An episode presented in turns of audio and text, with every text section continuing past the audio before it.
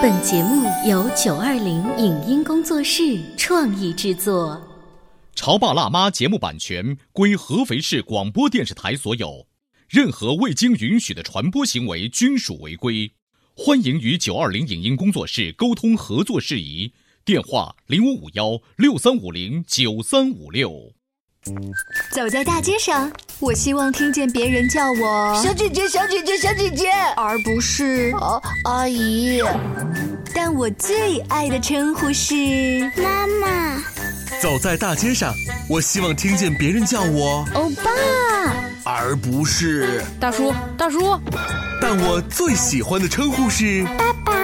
我是辣妈，不是老干妈。我是潮爸，不是太阳能浴霸。八零后时尚育儿广播脱口秀，潮爸辣妈。本节目嘉宾观点不代表本台立场，特此声明。又到了一年幼儿园升小学的过渡期，这也是孩子成长过程中的一大转折点。不少家长看着周围的孩子都报了幼小衔接的暑假班，心急如焚。那么，幼小衔接真的有必要提前做吗？为什么说亲子陪伴时间充裕的父母最好不要给孩子做太多幼小衔接的功课？提前偷跑的孩子会在未来养成怎样的坏习惯？为什么专家不建议孩子过早的有优越感？欢迎收听八零九零后时尚育儿广播脱口秀《潮爸辣妈》，本期话题：幼小衔接，你做对了吗？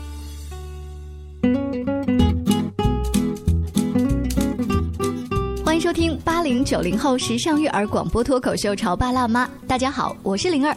今天直播间啊，为大家请来了国际高级注册心理咨询师、国家高级家庭教育指导师慕寒老师，欢迎您。大家好，慕寒老师，在这个时间节点的时候，我不知道你身边会不会有一些差不多大班的家长、嗯会问说，我的孩子九月份马上就要上小学了，是的这一个暑假，老师啊，你给我推荐一些幼小衔接的班啊，一些课程，然后我要怎么样利用这个暑假去做一些事儿？嗯嗯，呃，应该说不是在这个暑假才开始，嗯呃，很多家长在孩子上大班的时候，刚刚开始上大班，他就会开始纠结这个问题。幼小衔接的问题。对对对。那我们不知道今天啊，在听到这个话题的时候，如果你的孩子处于大班马上要毕业的阶段，现在来还赶得及吗？我们今天直播间就有这样一位焦虑的妈妈，她的孩子呢正好是这个年纪，嗯九、月份就要上小学了。有请 Joy 的妈妈，欢迎你。大家好，我是教育妈妈。Joy 的妈妈，呃，你现在关于幼小衔接最大的一个疑问是什么？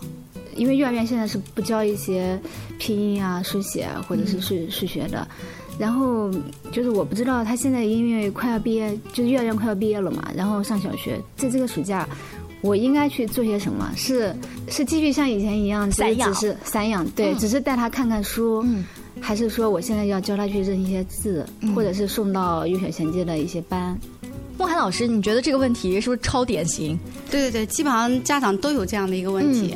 还有就是说，有的家长就讲，也听人说说这个不要提前偷学，嗯那不提前偷学，他又会焦虑。对，因为我的孩子今年一年级，在他一年级上半个学期的时候，就明显比那些真的已经学过的孩子要慢很多。是的但如果我的心态不淡定的话，就可能小孩 在挨揍的时候比较多。所以今天慕寒老师来给我们支支招吧。好的，呃，所以首先我们说，任何一个方法都不是绝对的。那我觉得，针对于幼小衔接怎么做衔接，其实家长要做这样的一些分析，啊，不是说绝对要衔接或绝对不要衔接。首先你要判断啊、你的孩子他的就是学习能力如何，比如说他的接收力、他的记忆力、他的反应力，哎，平时在这六年当中的这种互动中，你都觉得这个孩子是不错的。嗯。呃，那还有一个重要保障是什么呢？他上一年级第一天开始的那个时间，你是有足够的时间陪伴他做作业的，哦也就是大概在四点半到晚上八九点之间，你是有时间陪伴的。嗯，如果满足这两个条件，我非常建议家长们不要提前学英语，嗯啊、不要提前做刻意的认字，嗯，和刻意的什么算术的背诵。嗯，我说的刻意两个字是什么呢？就是孩子真的把那个教材书拿过来提前对教，对吧？对，之所以加“可以”两个字，是在数学的学习上和认字的事情上，其实你不教，孩子已经在学了。嗯，我说的是不刻意去教。比如说数学，到六岁左右的孩子，每一个孩子都会问过一些数字的加减法，对不对？对对啊，所以这个时候我们只要去带着像他游戏一样去玩就可以了。那么他在上小学一年级的时候，他的数学是一定没有问题的。啊、小学一年级啊，跟大家说一下，特别在上学期的时候，只要是你的幼儿园还玩过一些数学的游戏的，真的，其实小学的数学一年级比较好应付，难的可能对于家长来说是一些拼音跟认字。是的，所以我说，呃，第一不做刻意的数学的学习，游戏和一些数理的一些呃这个知识是可以教给他的，因为孩子们都喜欢数数啊，是啊对吧？正数、倒数，然后用苹果啊、什么小棍子啊、什么各种东西去玩一些游戏、都是可以的，而且孩子还喜欢这些，因为孩子在四岁半左右本身他就会出现一个呃数理敏感期，就他对数字就会敏感，他自己就会在那数，掰着手指头啊各种啊，所以这个时候你看你不刻意的教他就会要，那要什么你就给什么就可以了。莫涵老师强调，就是数学不用特别教。呃，其实 Joey 妈妈心里面要一直打鼓，她前一段时间应该还买了一本习题集给自己的儿子做过，对吧？？对我我在上他上大班的时候，嗯就是去年九月份，我买了一套小学的那个课本，数学和语文。就足可见，其实这个焦虑到一定的对，其实。我教我教他认过几天过后，我发现其实不好，因嗯为就是按照那个课本来给他教那些字，他到上小学的时候，他可能会觉得我已经会了，我我上课可以不要听。是的其实这个反而是不好的。所以你那个习题集就没做了，没是吗没有没有，是他自己要。其实那个习题是他自己要做，他自己有去做题目的那个瘾啊。对，特别是数学。那比如说这样子的孩子，我要鼓励他吗？他如果喜欢做，你就陪他做吗？但最好是把它变成形象型的、游戏型的东西。你不要直接让他做，比如说三加五等于几，那更多的是让他看到实物。那如果是题目上面画了三个苹果加两个梨等于几个水果，他愿意可以吗可？以去做啊。对，大多数是这样的题对，目就去，玩但是我不愿意陪他做，因为他不认识字，他不认识题目我要给他读题。是的，所以我说你等到上小学再做。其实等到上小学的话，一开始这个四点半到八点钟，你还是要帮他在旁边读题。哎，嗯，妈妈那时候可能觉得，那我必须认这个。对对对，因为其实我现在已经在慢慢慢慢进入这个角色了。啊对，因为他比如说他学的在在外面学的英语嘛，因为英语已经现在开始，因为他又学了两年，现在开始有一些作业，所以我就慢慢慢慢进入这个角色。啊，这我们刚才说的数学，嗯认字为什么我说你也不用刻意去做呢？因为你如果陪着孩子阅读的话，你在只读的时候，嗯他本身就会认字。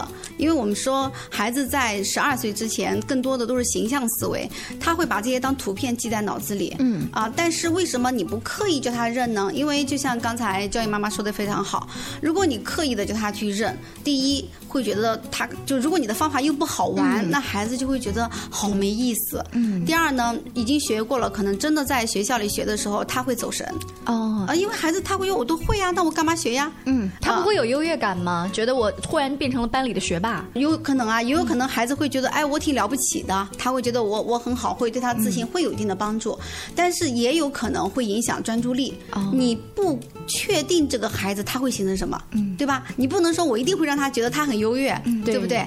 还有，其实我特别不建议孩子过早的有优越感。哦，为什么？因为过早的有优越感，你可听说过有这样一句话叫做“少年得志”，是特别容易毁掉一个孩子的一生的。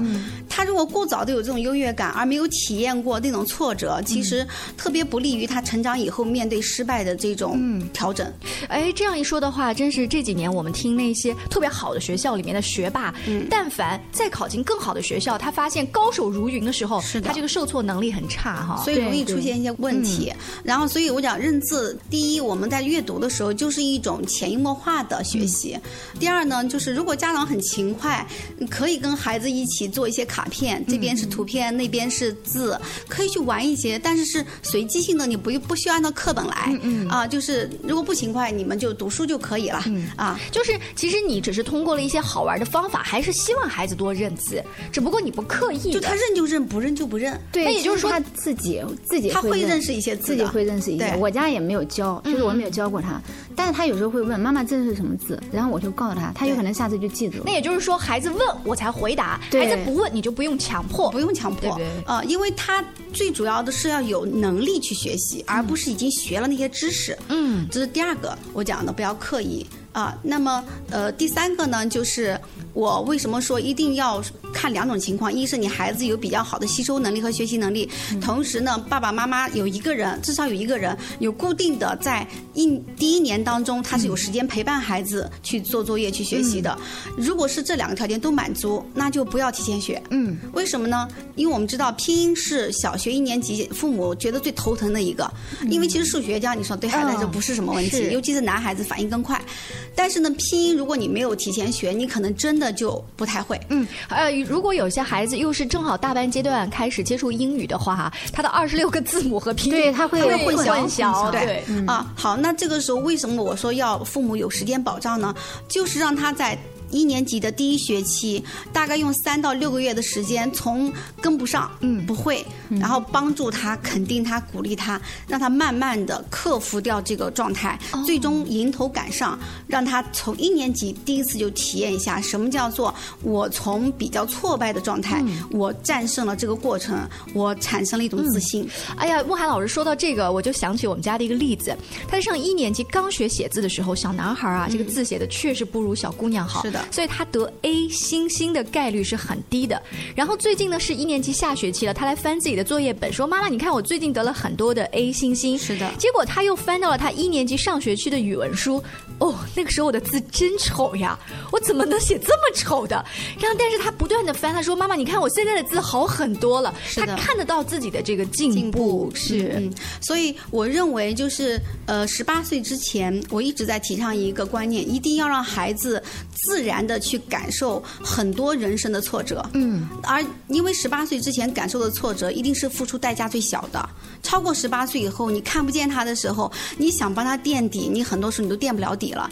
所以我认为一年级的这么，就特别是一到三年级，它简单嘛，对吧？其实真的是很简单，它就是给你一个机会，让让你的孩挫折子从这里开始去体验什么叫做一步一步跟上了的那种成就感和自信心的建立。那么你说这个机会的体验，比起你提前学一些拼音，哪个重要呢？哎，呃，慕寒老师说到这儿，Joy 妈妈，你有没有感觉，本来你是冲着呃幼小衔接这个知识本身，但是听着听着好像那都不是事儿。对对，其实他自己的学习能力，而且他依靠着自己去进步，可能会更好一点。呃，比如说我之前如果是想的，如果现在让他拼音全部学会，他可能上课的时候是，就是在班里他肯定觉得什么都会，他可能会有自信，但是这也有可能会导致他比较骄傲。嗯他会觉得我比别的孩子都强。就是未来的长的这个道路来说对，等到他在上初中、上高中，他遇到更比他更好的一些同学的时候，他可能会有一些挫败感。嗯，不仅是这个情况啊，还有就是说，呃，我们知道孩子任何一件事情对我们人来说都是首因效应，就是第一次的印象是最重要的嘛，感受也最重要的。他从一开始听课就可以懒懒散散，反正也能听得懂，那么他就可能就会形成这样的一个习惯，延续到他后面的过程里面。那么问题会出现在哪里呢？三年级，嗯，所以三年级是个分水岭。你看一二年级的任务都非常简单，到了三年级你会发现它是个过渡。你看三年级开始写作文，开始学英语，难度都在增加，而且数学和语文的变化也变得更复杂。好，那这个时候提前偷跑的孩子，他的劣势往往会呈现出来。他的优势也到三年级差不多就用完了。对，因为你能偷跑多长时间呢？对，后面可能就是自己学习能力的一个比较。对慕寒老师用了一个词儿叫偷跑哈，偷跑那幼小衔接算不算是你提前偷跑呢？我们先聊到这儿，进一段广告，回来之后请慕寒老师跟周易妈妈和广播前更多有子焦虑的妈妈继续来聊。在收听的是《潮爸辣妈》，小欧零二，叫你变成更好的爸爸妈妈。《潮爸辣妈》播出时间：FM 九八点八合肥故事广播，每周一至周五十八点三十分首播，次日十四点重播。网络收听，请下载荔枝 FM、苹果 Podcasts，搜索“潮爸辣妈”订阅收听。微信公众号请搜索“潮爸辣妈俱乐部”。关于和孩子沟通呢，我是想先处理好彼此之间的情绪，然后再去搞定他具体的问题。我们家长经常在一起讨论，怎么样从小才能培养好他的学习习我是后。来通过学习才发现，孩子行为背后是有另外一种需求的。陪你一起吐槽养育熊孩子的苦，陪你一起追忆曾经自己的小世界。八零后时尚育儿广播脱口秀，潮爸辣妈。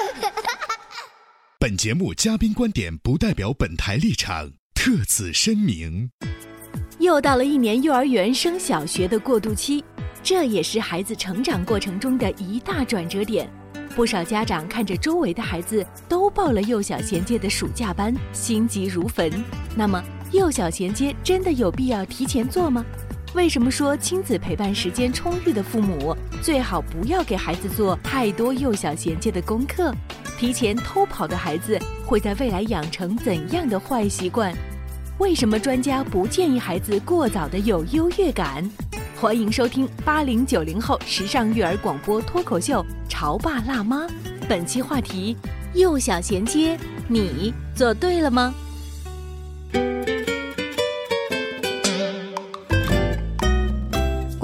欢迎您继续锁定八零九零后时尚育儿广播脱口秀《潮爸辣妈》，我是灵儿。今天为大家请来了慕寒老师，还有呢为幼小衔接而担心的周易妈妈，欢迎你们！大家好，大家好。上半段的时候，慕寒老师强调，如果你观察自己的孩子，这个零到六岁学习能力发展的还不错的话，其实就不用太担心。呃，前提是呃学习能力还不错，然后在未来一年级的时候，你的四点到八点又有时间陪伴孩子哈。就让让他慢慢的、自然而然的成长好了。但是我有一个问题是，我发现我带孩子上小学一年级的时候，老师有意无意会问我一个问题，说：“你们家孩子啊，呃，幼儿园大班学了点什么吗？教了什么吗？或者是拼音提前学了吗？”就是他会来问一下，说：“哦，我没学。”嗯，那我知道了。我我不知道这个话里啊，是不是有一个什么意思？万一我的孩子是没学，所以我是拖了全班的后腿吗？那慕寒老师就是您怎么界定这个孩子他的学习能力差不多到一个什么样的水平，我才能界定他的学习能力是 OK 的？我不用给他幼小衔接辅导，或者是我要辅导。首先，我说实话，他的智商和跟小朋友在一起玩的时候，只要他是正常的，他就有这个基础了。嗯，就是正常就可以。怎么个正常法？慕寒老师说没有什么太多的就是基本上孩子都不会是那种。特例的，嗯，特别聪明或特别笨的，啊，就是大差不差就可以了。重要的是你有时间保障给他，嗯，因为他每天从一年级的第一天开始留下来的作业或者是背诵的东西，你晚上如果有足够的时间陪伴他去度过这个时期，他一定是可以搞会的。因为那个拼音本身也没有多难，啊，就不用把它妖魔化。虽然老师可能两周、三周就上很快这样子上掉，但是并不等于说后面你不可以继续在家里上啊。嗯，那你说的两周、三周是因为老师知道大部分的孩子他是学了的，是，所以他整个的进度会比较快。那如果我的孩子没学，慕寒老师会不会有点吃亏了？就是在一开始就太落后，于是我这个家长的心理素质又没有那么坚挺的情况下，会不断的被老师叫去学校。这其实就是我们家长自己要反思的了。就是我们做个假设，假如你因为受不了老师可能会这样来，老师提溜你到学校去，然后你说我给他提前偷学，好，其实你是不是帮自己屏蔽了一些面对老师的焦虑？但是你牺牲了孩子什么呢？你觉得哪个重要呢？这个是家长自己评估的。如果你觉得你的焦虑比起你孩子这良好的一个自信的建立的机会来的更重要，那你就提前偷学啊！哎，Joey 妈妈可能最近上大班还没有这方面的感受，你身边的朋友有类似的例子，从而带给你这种焦虑吗？其实我去年九月份我买书，就是因为我一个同学，他家孩子比我提前两年，他现在是二年级。嗯，他因为他他们夫妻两个都比较忙，呃，很少时间陪孩子，所以他在上小学的时候，经常会被老师叫去学校。他的女儿呢？也是，而且有点玻璃心，就是会会哭啊，因为在在课堂表现不好，老师也会说他，他会哭，然后他就非常非常焦虑。整个上学期，他是很艰难的挺过去的。所以这一种玻璃心，一方面是家长本身被班主任叫去没面子，一方面是孩子啊，你看他回来没自信心了呀，所以他难受。这是第二种情况。但是他还有一个问题是，他如果第二点就是莫涵老师说的四点到八点，如果能够陪伴的话，我相信。这个不会延延长到一个学期，可能很快就能适应。而是他没有，对他没有及时的去在孩子回来过后，嗯，对，去辅导他。是的，所以我说的第二种情况是什么呢？我们刚上半段讲第一种情况就是不要偷跑，是因为孩子自己的学习能力还不错，应该是先说是家长有时间陪哦，然后孩子是正常的，嗯，孩子基本上都是正常的。我是很建议这样去体验，因为这个对孩子特别有一个良好的挫折体验感。嗯，然后。那么如果是第二种情况，就是家长没有时间陪伴，嗯，确确实实他认为我抽不出来这一年的时间好好的陪伴我的孩子，那么我建议呢，提前学一点是可以的，嗯。啊，因为不然的话，你的孩子又没有人辅导，又不会。又上的很快，他最后可能自己就提前把自己给搞疯了，嗯。然后孩子就特别的就是自我否定，啊啊，那这对他的自信心的建立也不好。所以你看，我讲来讲去，你看我围绕的是什么？嗯我围绕的两点：第一，未来这个孩子会怎么发展；嗯第二，有没有自信，对不对？就是我们去评判一个事情要去做还是不去做，怎么做，一定第一看未来，看现在。现在你要了解，你要考虑到他可能对未来的影响是什么。嗯第二就是一定是为孩子好，对吧？而不是说我为了我自己的感受。嗯啊，还有呢，就是说在这个基础之上，我们就能反推哦，我们怎么做是合适的。是，呃，慕寒老师说，定是为了孩子好，而不是自己的感受。这个感受啊，在一年级上学期的时候，如果你的老师要求比较严格，他们可能会把一些优秀的作业本啊放在群里面，给大家就是做榜样的力量。你们家的孩子呢，又分分钟都是 A 减的时候，这个真的是考验家长的定力。这个时候，其实更多的就是看我自己的感受，还是去看孩子整个大的发展的这个节奏了。是的，你要看的是我的孩子，第一，他本身的性格状态和能力状态。比如说，有的孩子他是快热型，嗯，而他可能进入的状态就是很快。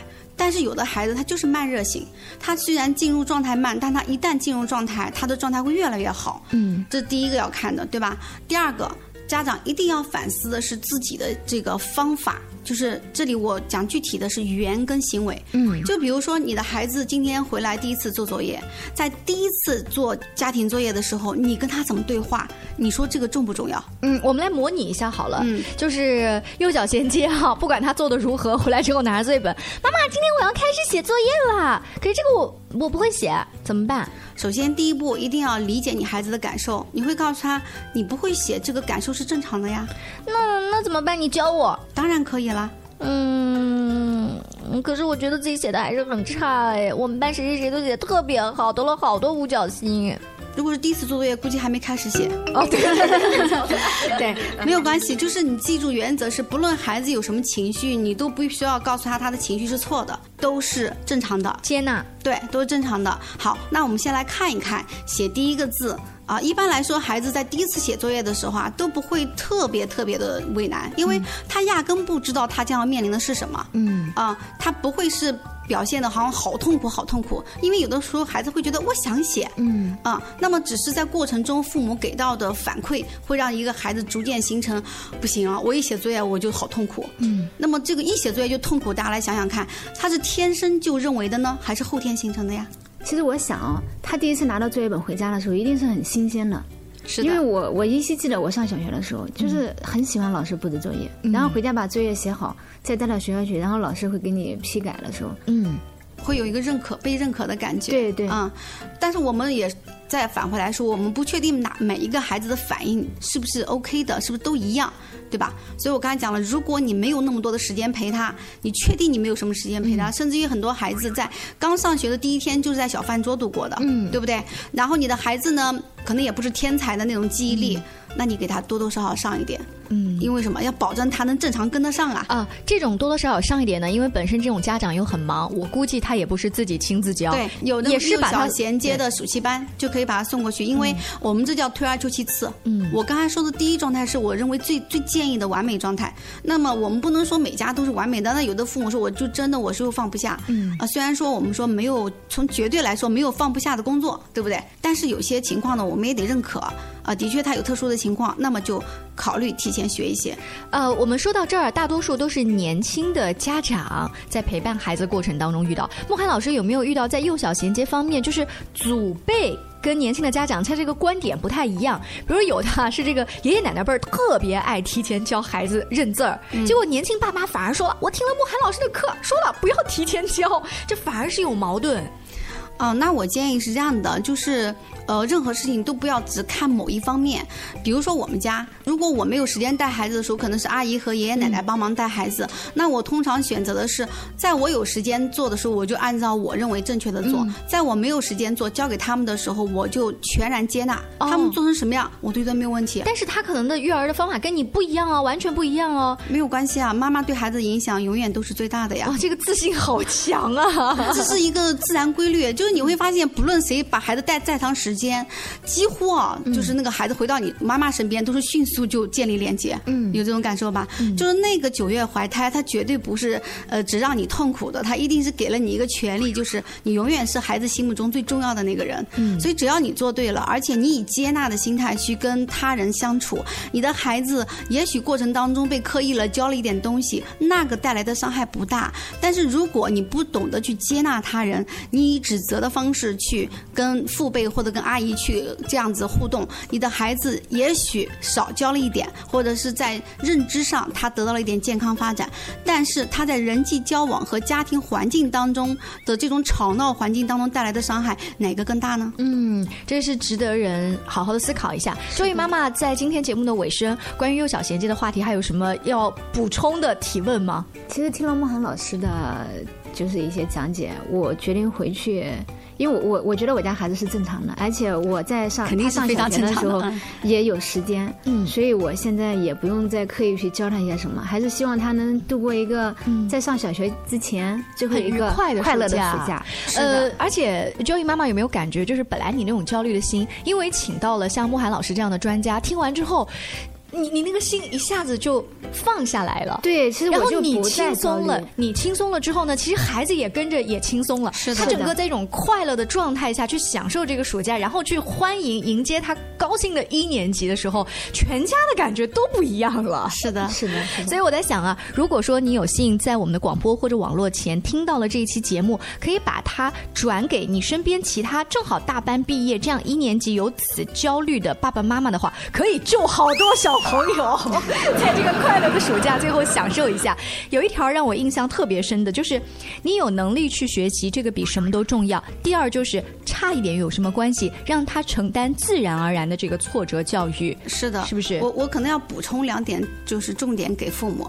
第一个建议就是最好能够在这个暑假约几个小朋友们一起，带他们去做一次，就是上学之前的类似于这种学前的一个仪式性的旅。游，嗯啊，然后因为我特别建议，就是各种重要的事情都要有些仪式嘛。之前我们不也讲一些仪式，啊，这样呢会让孩子有一种心理上的一个呃对这件事情重视的这种认同，他也会觉得很骄傲，他长大了，啊，所以很多这些地方他会有一些入学前的一些仪式啊，或者一些研学呀。我觉得哎，家长们可以组织一下几个孩子一起去参与，嗯，这是第一个，我建议就要有仪式感啊，哎，要郑重的告诉孩子啊，那么你要上。上学了也可以做倒计时十天的倒计时，然后做一些这个就是作息时间的准备呀。就是具体的仪式感怎么体现？根据你们自己家的情况。对，我相信父母只要愿意，肯定会做。嗯啊！第二个呢，就是说我们也并不保证说每一个孩子发育都是一样的。我也见过一些案例是孩子可能本身的发育是稍弱一些，那我建议家长千万不要急着给他立刻去上学，哎，让他可以多上一年幼儿园。嗯啊，或者在家里就是多一年的陪伴和成长，让孩子在进入学校的时候，他是可以以更正常的智力发育的状态去跟上啊。所以上学早一定不是一个骄傲。很多孩子上学早，其实会带来各种各样后续的一个连锁反应的问题啊。关于上学到什么样的年纪，是不是要提前上还是推后上，这又是另外的一个话题了。是的啊，希望有机会再请慕寒老师做客直播间。今天也非常感谢周易妈妈，更多关于亲子育儿的话题，请持续关注潮爸辣妈。下期见，拜拜，再见。